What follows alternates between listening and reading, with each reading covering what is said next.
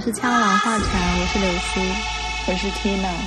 呃，首先要跟大家道个歉，可能特别期待我们节目的呃听众们，在两周前没有收到我们那个应该放出来的播客节目。其实我们不是没有录，对不对？对，录了，但 是好像不是很能满意，因为呃，主要是关于。缇娜的兼职生活，对对对对，兼职生活体验。然后后来听着听着，感觉有点太私人了，并不适用于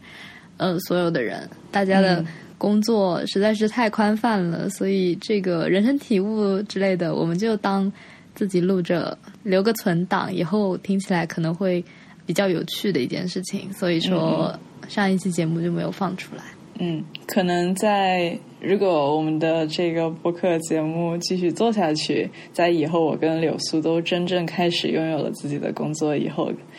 呃，重新谈及这个话题的话，可以拿出来当素材。对，我觉得这样挺好的。然后我们这一期的节目呢，我想从视线开始讲起。像很多人都会说的，如果有人在盯着你看的话，你一定能感觉到。这个现象，嗯，然后我稍微查了一下，他是说，因为不是他这个视线里面具有什么能量，或者是你有什么心电感应之类的这种，呃，比较常谈的一些呃理由，它是因为你的余光对生物的正脸特别的敏感，嗯，这是一种本能，是一种防御机制，就是呃，作为作为一种动物，然后。呃，拥有这种能力是是预防，就是被捕猎的一种本能。虽然可能现在，呃，不会特别有这么，嗯，就现在不是丛林社会嘛？对对对，现在嗯。然后呢，就是有些人会说，呃，有人是从背后盯着你看啊，你你怎么会发现他他的正脸呢？就是其实你在做某件事情的时候，你不是百分之百全心全意的在做这件事情的，你会分散你的注意力，但这种注意力可能你自己都没有意识到，直到你发现了，然后并确认了有人一直在盯着你看之后，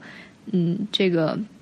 就像幸存者偏差一样，那些被发现的就被你记住了，然后没被发现的那时候，呃，你在做。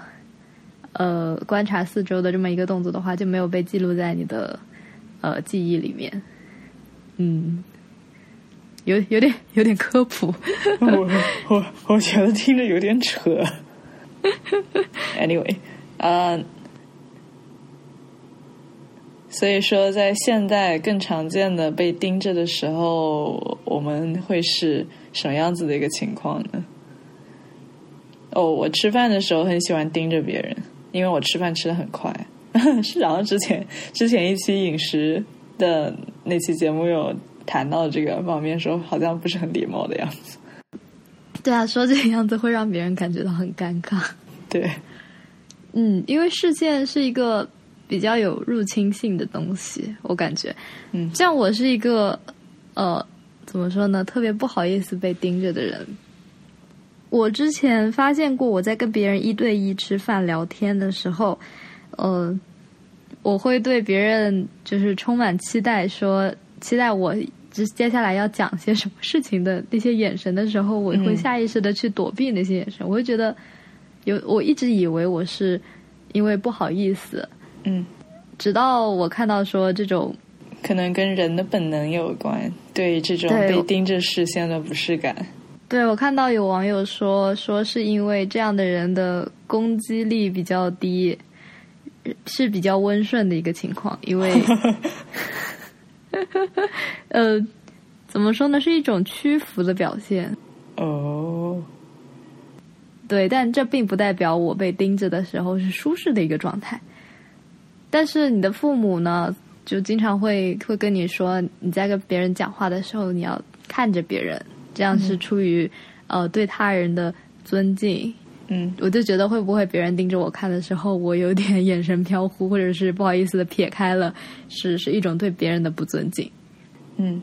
啊，我好像也出于因为这对这方面的呃担心，担心自己如果不不盯着别人的话是一种不礼貌的表现，所以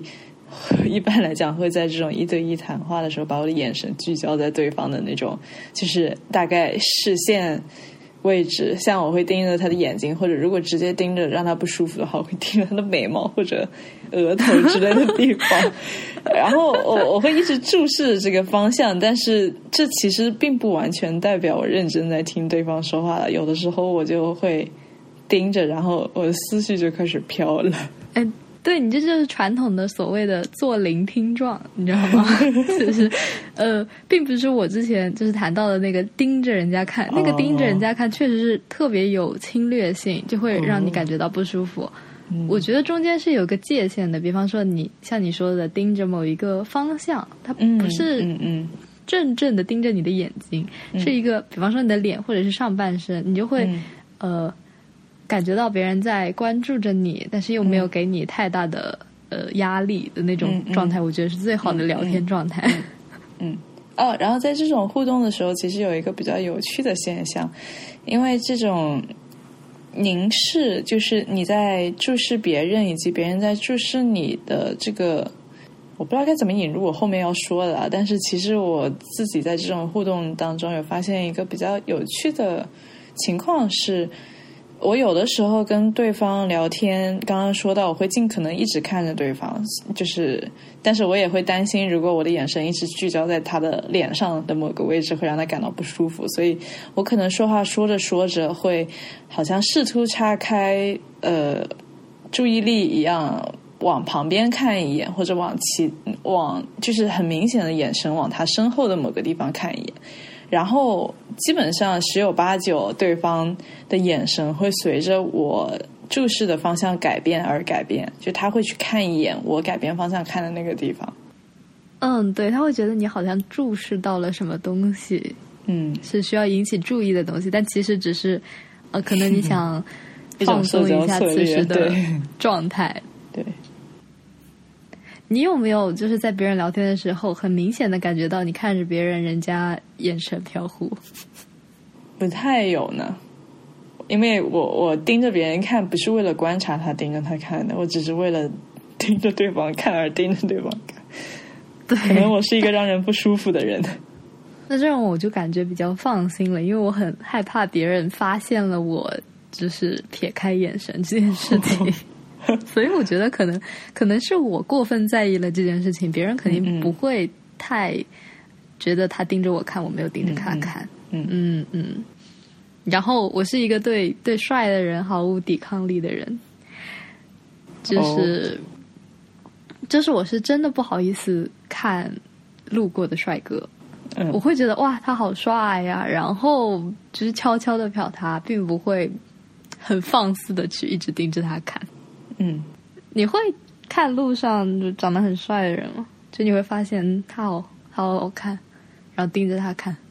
就是有一 具有一些面部特征的，什么眼睛特别大呀，或者说骨相很突出、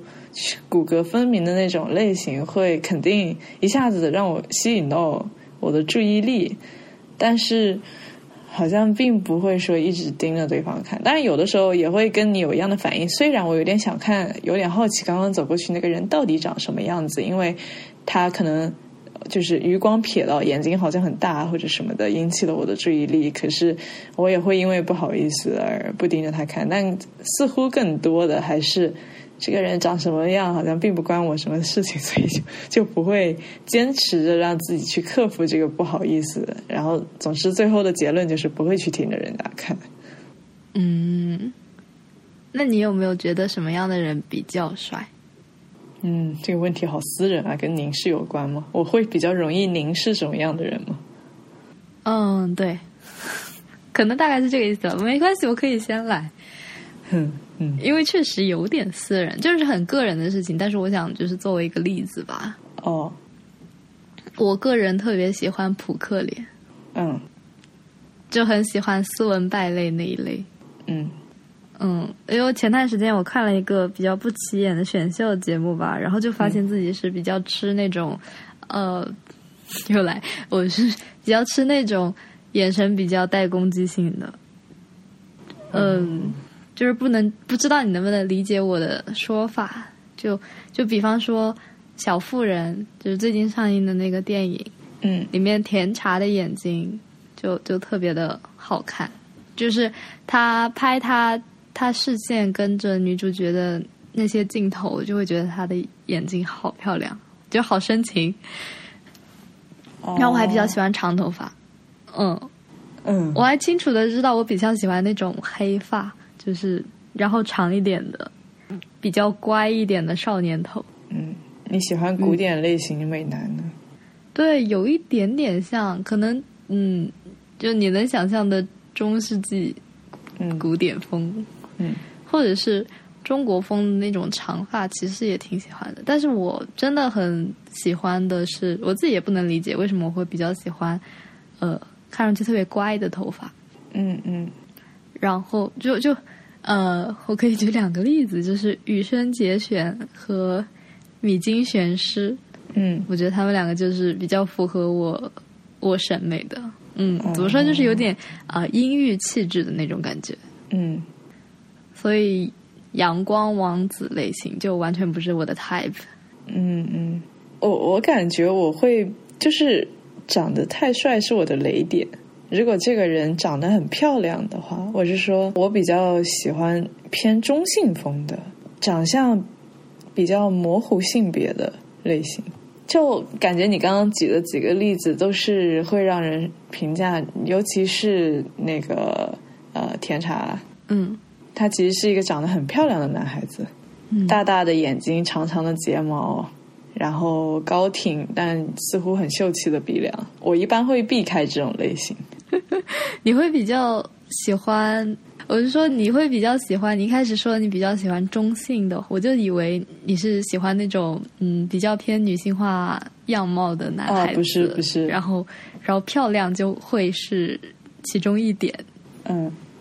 啊、我我我比较喜欢不会一眼吸引到别人注意力的长相，对，这种就就比较像就是 军马，像什么军马，军马，哦，可能是我自己的笑点。是是我理解的那个军队的军，马车的马吗？哦，不是不是，是是衣服的军马。哦哦哦，嗯嗯，对，嗯，不是一个很强烈的风格。嗯，还比较神奇，因为你这好像就就比较脱离我想说的女性凝视了，因为你好像并不会嗯盯着人家看，嗯，不凝视别人。对，不凝视别人。因为我前段时间因为课程需要，所以看了一些拉康，然后结果就就、呃，因为它是有一个关于凝视一个 gaze 的一个讨论，但是它这个凝视其实不是、不是你一个动词上的凝视，不是凝视这个动作，它这个凝视、呃可能更精神方面，比方说嗯他觉得、呃上帝一直在凝视着你。你会有种被凝视的感觉，虽然很抽象，但我觉得是很真实的，就就有一点点像，呃，你被自己在监督的那种感觉。啊，嗯嗯，像那个呃，麦克白夫人，她到最后不是疯了嘛？对，她为了表现她疯了的时候呢，就我看的戏剧会有一幕说，嗯说她怎么也洗不掉手上的血迹。嗯。这种时候就是就是那个凝视和表象世界的一个霍乱的情况，嗯嗯。其实已经没有血了，嗯。但是你因为一些关系而看到你身上有洗不清的这个罪孽的这种感觉，嗯。对，这是他说的那种凝视。嗯。然后结果有朋友在我的朋友圈下面留言说，对“凝视”这个词有点 PTSD。嗯 因为今年出了特别多的事情，比方说那个 C K 的女模特啊，嗯，还有那个谁谁谁腿粗什么的。嗯他在说他对“凝视”这个词有点 PTSD 了之后，然后我就看哪儿哪儿都是这个词，你知道吗？哦，就有很多各个媒体也会说点评点评关于呃男性凝视这件事情。嗯，是很常见的现象的。即使像我这种刚才可能看起来对凝视比较麻木的一个人，我我觉得在日常生活中还是能够注意到非常多男性凝视的。就举个最简单的例子好了，呃，我在家里经常会受到呃我弟弟和我爸爸这些男性对可能我出门的衣装打扮的一些评价。呃，一般来讲，这些评价就会他们可能会评价说，作为女孩子，我认为你的衣装打扮怎么怎么样，然后给我一个正面或者负面的评价。就这个其实是一个很典型的从性别角度出发的男性凝视了。嗯，对。然后呃，很多电影里面也有也有经典的男性凝视的一些画面嘛。呃，比方说女性角色在换衣服，特别，比方说那个小丑、小丑女，嗯，她她在监狱里面说说要组织一起出去活动的时候，她就有一个换衣服，然后全监狱的男的都一直盯着她看，然后她说干什么，然后音乐就就继续开始放嘛，那种那个画面，嗯嗯。有很多这个样子的画面。嗯。呃，就是学者说，因为现在是男权社会，然后这么一个凝视的动作，就有就有相应的性别权利关系在里面。嗯是因为男性想要将女性角色构建成男性社会所理想的那个样子，嗯所以就是现在媒体会会说说啊，你的身体是你自己的身体，或者是呃那个很有名的那句话叫什么？Your body is a battleground，就是说哦女性的身体是战场什么的这个样子。嗯嗯，我我觉得我猜它的原理就是呃，以潜移默化的方式去告诉大家，嗯，身材火辣的、长得漂亮的女生是更具有性吸引力的，然后来影响呃女孩子自己的审美。嗯。嗯，然后我觉得要逃离这个审美陷阱，其实呃不是很难，但是也不是说要全部都逃离，因为呃向往一个健美的身材，这就是从古希腊的时时期那个那个 David 的雕塑、嗯嗯那段时间不就很追求就是什么才是呃最完美的身体？嗯对，因为我们说它是一个健康长寿的代表，这是本身人们就应该去追追求的，不是说说说啊你好胖啊，你你你得减肥啊什么的，不是说要一味的瘦下去，因为大家嗯只是在向一个健康的方向走而已。嗯，强调自然匀称。哎，对对对对对对对，我这儿有点下雨了，好吧，没有关系，就这样。呃，然后我说，呃，除了身材是一方面，另一方面就像呃，我跟你之前有聊到过的关于形象嗯。作为自己个性表达的事情，就比方说从发型到妆容到谈吐和衣着，嗯。这些都是可以做自己的。嗯。嗯，就是最基础的，就是嗯，你就不会陷入爱马仕大赛，嗯，就是那个三十而已的世界名画。嗯对对对对对，就那个大家攀电视比爱马仕剧里面，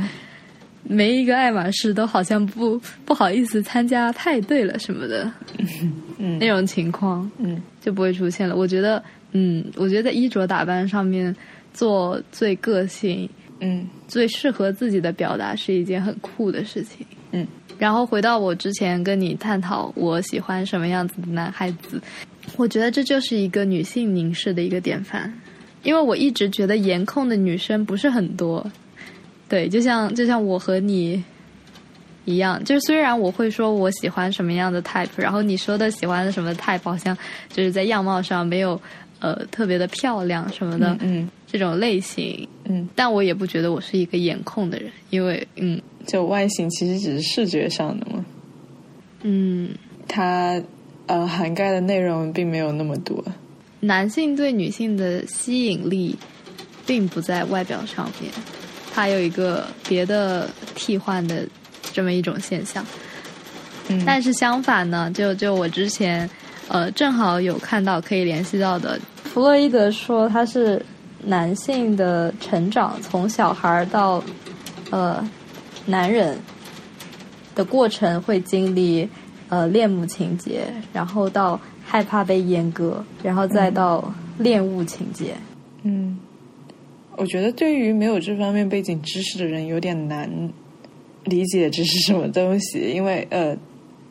我我感觉大概是因为你可能看过一整篇弗洛弗洛呃弗洛伊德怎么通过这些具体的例子来 back up 他的 argument。但是有可能，但是我我简单我看能不能简单解释一下，因为呃，就是恋母情节是因为你从嗯婴儿的时候接触世界都是通过你的母亲，然后你母亲的声音会是呃你哭泣的时候呃安慰你的嗯一种声音，嗯嗯然后这种声音呢和视觉啊和你对妈妈的触感。嗯那个就是怎么样都是呃影响了一个身体欲望的方面，嗯。然后再到害怕被阉割，估计是意识到了自己的的这个角度，然后意识到自己的性权利吧，可以这么说。然后哦。恋物情节的情况就是，呃，会逐渐在表表世界里面找一个能替代掉生殖器的东西。最呃常见的就是恋足控、腿控和胸控，就是他们会呃喜欢大长腿啊什么的，他会从一个特别直白的被阉割的概念到一个恋物情节的一个概念，就是转移了一个性幻想的一个对象吧，嗯。相当于把那些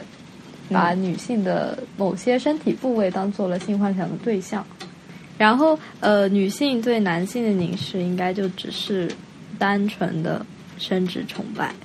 就没有一个自己害怕被阉割到你要找一个替代品来分散自己注意力。呃，关于女性凝视呢，不是还有像腐女吗？嗯嗯，因为之前你跟我说，呃，在男男同性恋的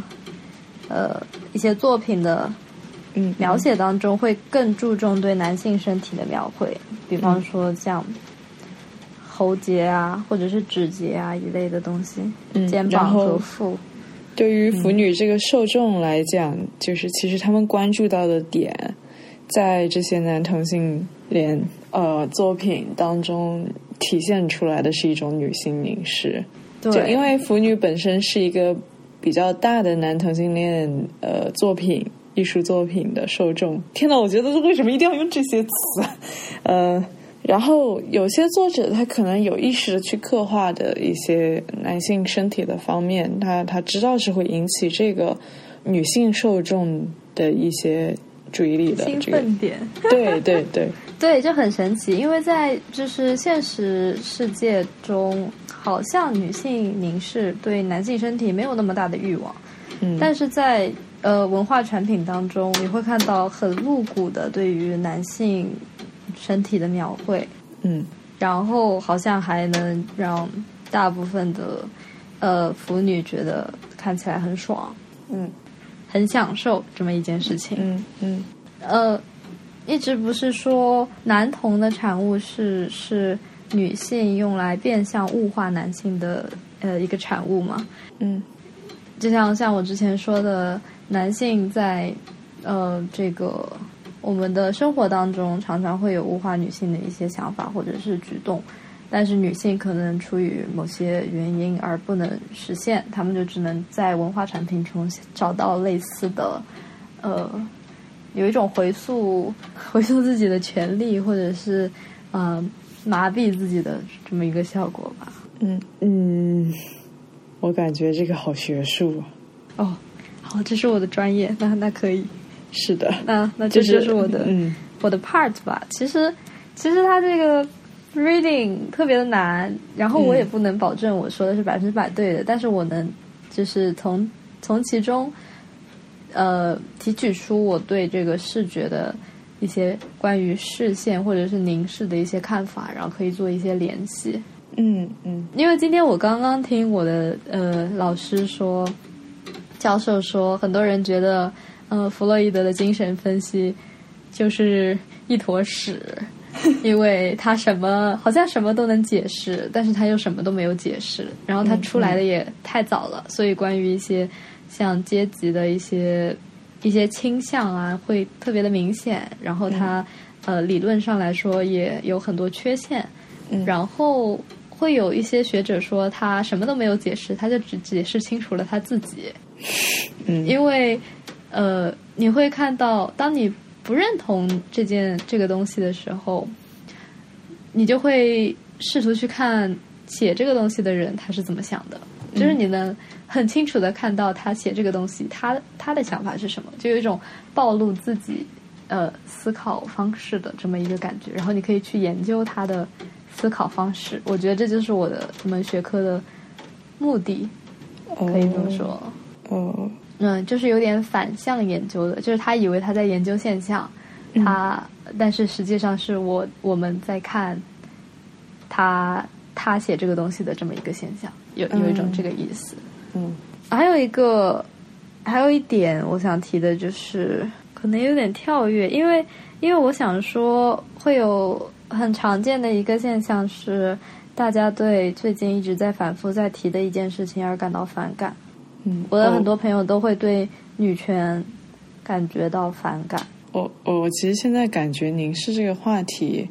应应该先把所有的想法完整写一遍再来讨论。啊，是吗？我觉得已经哦，没有关系，我们就是顺着一个比较自然的 flow。我也不是很在意把这个词有解释的多清楚，因为我不想把它往性别上面引。嗯嗯，嗯。我不希望它成为就是探讨男权女权的一部分，虽然它嗯嗯有这么方向，我还是比较倾向于提倡大家做一个呃自由的自我表达这一。嗯嗯嗯，你会觉得“男性凝视”这个词现在在被女权用。当做一个武器，嗯。因为在这一方面，呃，男权拥护者是永远说不过女权的，嗯因为这个呃男性男权社会的现实，所以在某些方面，他就是言语上面会有一个呃权利的缺失。嗯。然后我说，呃，我们对“凝视”这个词从从他的语言上所产生的权威而感觉到反感，是因为本质是大家都不想成为那个被压迫的人。嗯对，是是一种对对绝对权力的一种抵抗。哦，但其实我反而觉得，如果完全从个人的角度出发的话，意识到自己被凝视不一定是一件坏事。就比如我自己意识到他人对我的凝视，一般来讲，他人对我的期待其实是呃凝视的一种表现。比如说前面提到的，我的爸爸跟我的弟弟来评价我的呃穿着选择，这个其实也反映了他们希望我如何去打扮穿着。然后我在意识到他人对我的期望是什么以后，我很快就能够感知到我对这些期望的态度。我我是喜欢，就是我是同意认可他们对我有这种期望呢，还是我感到不舒服？哦，所以是你把门槛往后撤了一下，就是可能之前提到的，呃，就是反对凝视这个概念是直接反对凝视和评价本身，但是你往后撤了一步，是说你可以谈论，但是接不接受就完全在于我。是的，是的，嗯嗯我觉得挺好的。嗯，所以我我反而认为，就凝视本身并不是一种冒犯别人的行为，它是一个，它是一种交流。对方发出了这样子的讯号，然后你接收到了，你会如何去反应？然后刚才提到的，我们对待凝视，意识到凝视以后，对待凝视的态度，其实可以帮助到我们了解自我。就简单说明，我可能本身没有去思考过我到底喜欢什么颜色这个问题。然后有一天，我选择了穿蓝色的衣服出门，收到呃周朋友的评价，他说：“我觉得你穿蓝色不好看。”然后你在这个时候可能会对他的这个评价产生一些嗯感受，就是、哦，这一瞬间肯定是不好的感受，因嗯为因为你是出门的时候你是你是打扮过的，然后就觉得别人在否定你，可能过段时间会对这个评价稍微好一点。嗯，但如果你坚持你就是喜欢蓝色，或者你就是坚持你选择的这个风格，你你会在呃感到难受以后产生一种愤怒的感觉，因为这算是一种自我保护吧，就是你其实不认可对方的这种说法，然后你也就明白，就是蓝色就是我的选择，我我喜欢的颜色就是蓝色。而如果你在难过了以后产生了一种反思，呃，或者说重新开始自我怀疑的话，那其实或许你对这个风格，嗯，在这个例子当中，对蓝色这个颜色的坚持，可能并不如你一开始选择它的时候那么坚定。或许你并没有那么喜欢蓝色。嗯，因为你是在很明白自己选择的情况下，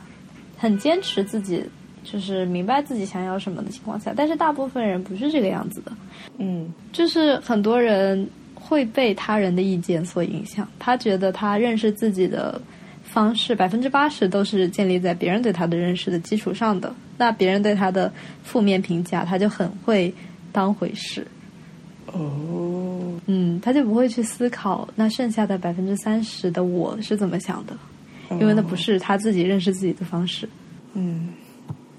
好吧，那这就是我没有想象 想到的那个部分了。我刚刚想到的就是，其实这个人还是有自我的，但是他他他自己还尚未完全了解他的自我。嗯，你觉得他不能坚持这件事情的话，可能就是他对这个东西没有对对对执着。但但我没有，我我考虑到的是，因为我不是一个呃把自我认知建立在他人对我的评价上面的人。我对这样就比较健全，就就不太会。受到别人的伤害，会有，但是不会是一个长期的。好，那我们今天的节目就到这里，谢谢大家，谢谢大家收听。